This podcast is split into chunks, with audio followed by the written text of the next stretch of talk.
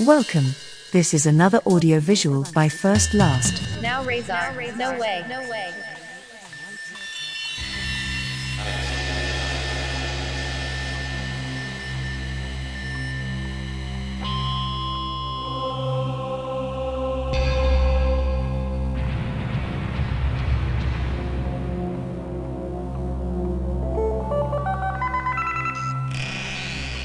Dog Sava America.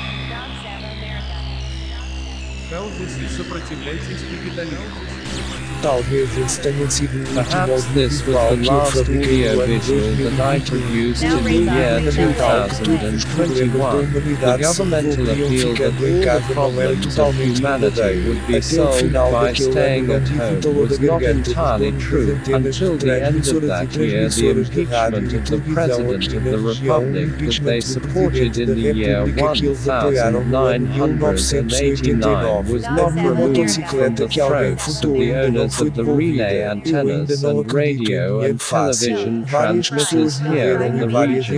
My motorcycle that someone stole hasn't been returned yet. I still don't believe in easy money.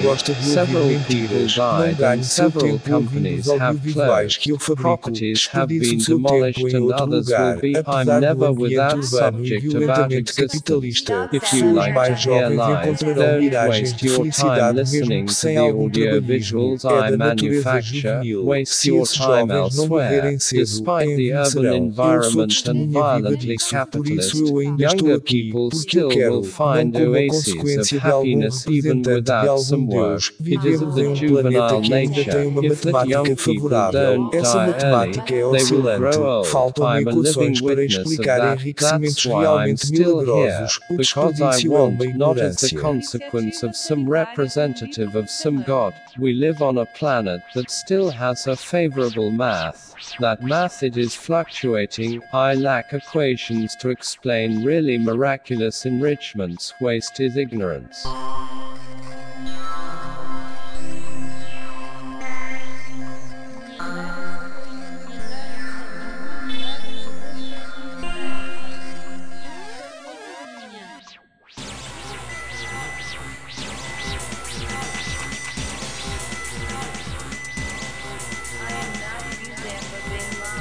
Dog America.